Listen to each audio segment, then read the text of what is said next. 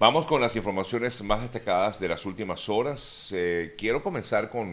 con el tema eh, de una situación que se está viviendo actualmente en Venezuela relacionada con la detención de un agricultor por parte de las autoridades eh, venezolanas, autoridades policiales, luego de que este agricultor lanzara al río una serie de, en este caso, zanahorias, según la información que destacan algunos medios de comunicación venezolanos, se habla exactamente, perdón, el delito por el cual está siendo eh, o por la cual por el cual fue detenido, según lo explicaba el señor Tarek William Saab, fue detenido por eh, estar acusado de un boicot económico. Es lo que señala o la razón por la cual estaría siendo detenida esta persona de nombre Isnet Rodríguez, un agricultor merideño, y que supuestamente violaría la ley de precios justos. Lo que destaca es que este video, así como otros de otros agricultores, se han hecho muy virales porque ellos reclaman que no tienen gasolina y en vez de, bueno, lo que uno piensa inmediatamente es por qué no se solventa el problema del combustible, el problema del suministro de combustible. Es em, lo lamentable ¿no? de todo esto y que terminan en todo caso siendo detenidos porque supuestamente estas personas están generando un boicot económico. De hecho, afirmaba, entre otros, Diosdado Cabello, que esto tenía un tinte político, que los campesinos, en todo caso, estarían, dice, decía anoche o antes de anoche, eh, mm, Cabello que la investigación dirá cuál es el resultado, pero le parecía muy raro todo esto. En todo caso, no solamente se trata de, este agricultor que lanzó en esta oportunidad zanahorias, al río, sino que estoy viendo en estos momentos que fue detenido un segundo agricultor por lanzar también su cosecha, en este caso tomates, que también hemos visto este video eh, por allí en las redes sociales. ¿no? Eh, en este caso se trató de Jonar Barazarte, quien lanzó su cosecha de tomates ante la imposibilidad de trasladarla por su venta justamente por la escasez de combustible para eh, poder trasladarla hacia los lugares donde debe vender su mercancía. El eh, productor agrícola informaron, este otro, el, de, el que lanzó los tomates, será presentado ante los tribunales competentes para ser imputado por el Ministerio Público bajo la acusación del mismo caso, boicot económico, porque violaría la ley de precios justos. Esta es la información que se maneja en Venezuela con respecto a este tema y de verdad lamentamos muchísimo que lo que debería hacerse en todo caso es tratar de solventar el problema del combustible eh, y más allá de, bueno, o sea, lo que creemos es que debería indagarse un poco más allá antes de tomar este tipo de decisiones. Y estas personas, por lo que podemos observar, no podemos asegurar que se trate de un juego político, no lo sabemos, pero lo que podemos ver es que sencillamente estas personas han querido hacer viral esta situación de eh, que viven actualmente al no tener el combustible para poder trasladar estos productos a donde deben trasladarlos para su distribución y para su venta. Muy, pero muy, muy, muy lamentable que estas cosas estén ocurriendo, pero hasta el momento pues ya dos personas han sido detenidas, un poco tal vez eh, también para evitar que estos eh, agricultores continúen haciendo este tipo de videos, porque no son dos, he visto más de dos que han salido por allí eh, publicados a través de las redes sociales.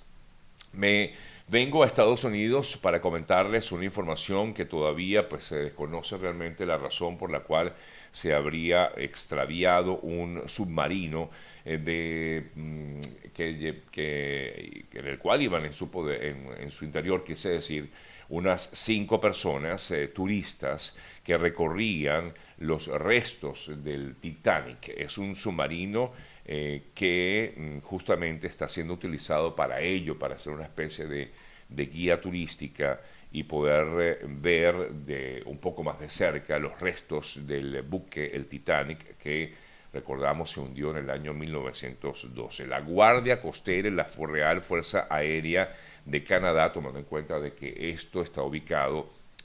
o el lugar donde quedó el Titanic está en frontera entre Estados Unidos y Canadá. La Guardia Costera de Estados Unidos y la Real Fuerza Aérea Canadiense siguen desplegados eh, con embarcaciones y aeronaves para ayudar en la búsqueda a medida que se agota o se agotaría en todo caso el oxígeno posible o disponible en la embarcación de 6 mm, metros que se perdió en esta zona. La búsqueda del sumergible, que tiene ya cuatro días de capacidad de emergencia, cubre un área remota, eh, la búsqueda eh, de unos 1.500 metros al este de Cape Cod y casi 4 kilómetros de profundidad. Afirman las autoridades, eh, tanto estadounidenses como canadienses, que es un desafío realizar esta búsqueda en esta área bastante remota. Muy lamentable también esta situación donde, bueno, varias personas, se estima que hay cinco personas, cinco eh, turistas que eh,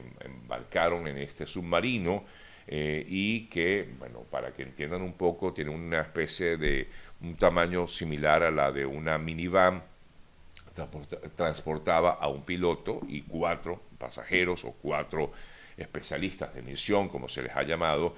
cuando esta pues se perdió, se extravió el submarino, perdón, y bueno, están en ese proceso de búsqueda en estos eh, instantes desde, desde ayer, desde que se conoció apenas la, eh, la emergencia, pues continúa, continúan las labores de búsqueda en, relación con, esta, con este submarino. Depresión tropical, eh, hay en estos momentos en el Caribe, una depresión llamada número 3 por los momentos, hasta ahora se conoce como la depresión tropical número 3, se formó el eh, día de ayer con vientos sostenidos a 35 millas por hora y un movimiento eh, de unas 21 millas por hora.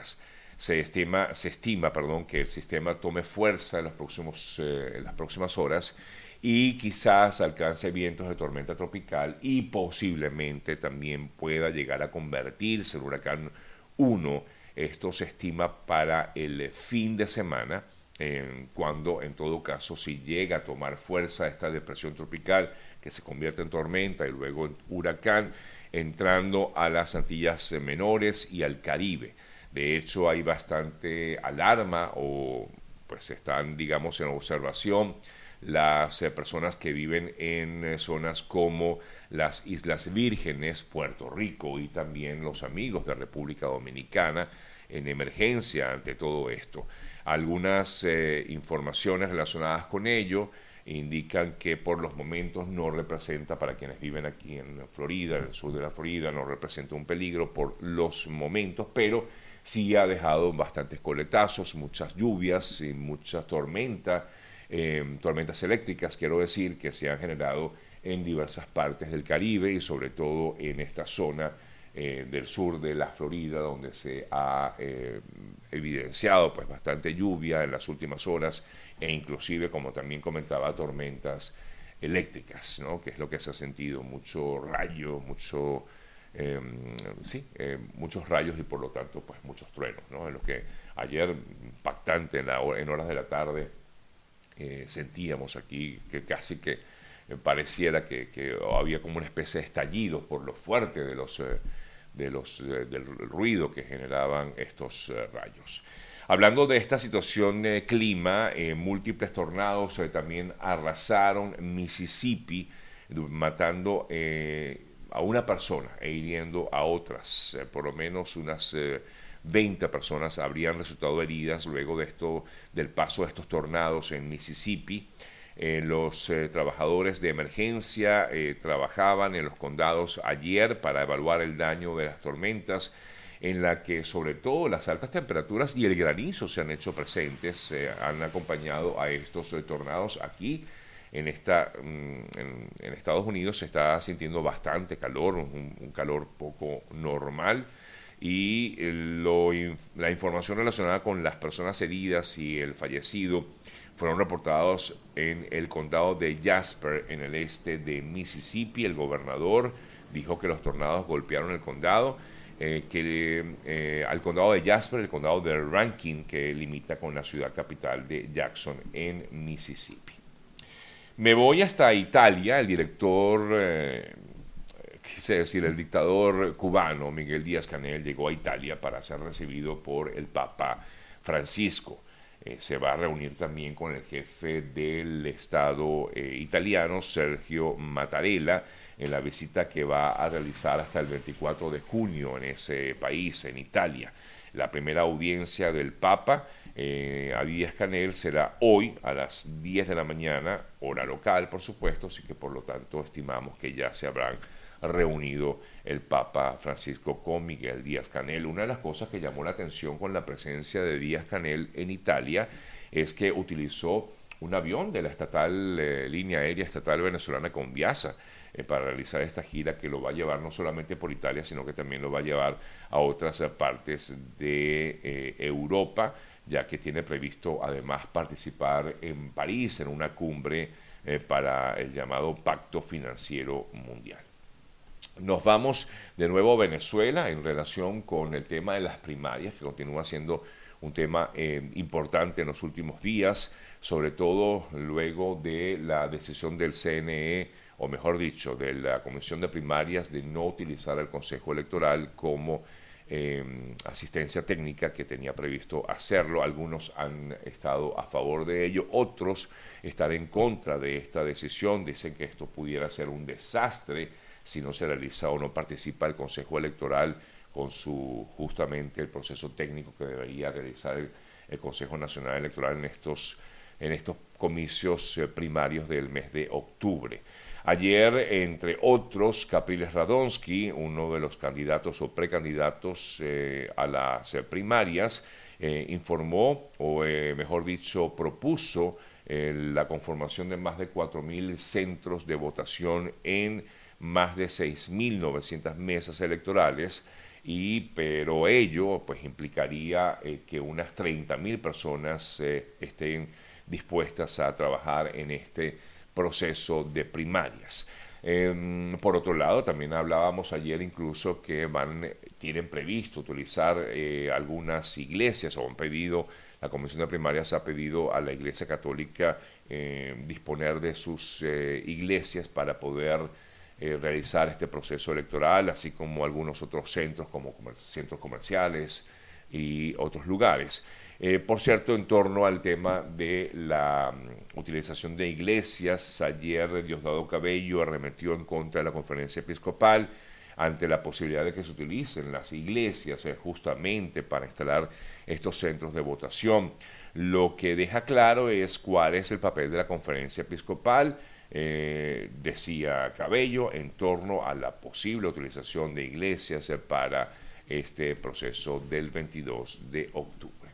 En eh, otro, otro, otra información relacionada con el tema de las eh, primarias y del tema electoral en Venezuela, otro de los rectores, en este caso uno de los asociados relacionados con la oposición, Roberto Picón, anunció también su decisión de renunciar, ya son cuatro, bueno, pero al final a todos les pidieron la renuncia. En todo caso, el eh, rector eh, del CNE, Roberto Picón, anunció que decidió renunciar. Eh, no obstante, dijo que continuará trabajando porque no puede, en todo caso, decía él, que no era para convalidar una situación que definitivamente es irregular, sino para facilitar la razón de su renuncia para facilitar un proceso que debe ser conducido transparentemente por el Parlamento venezolano.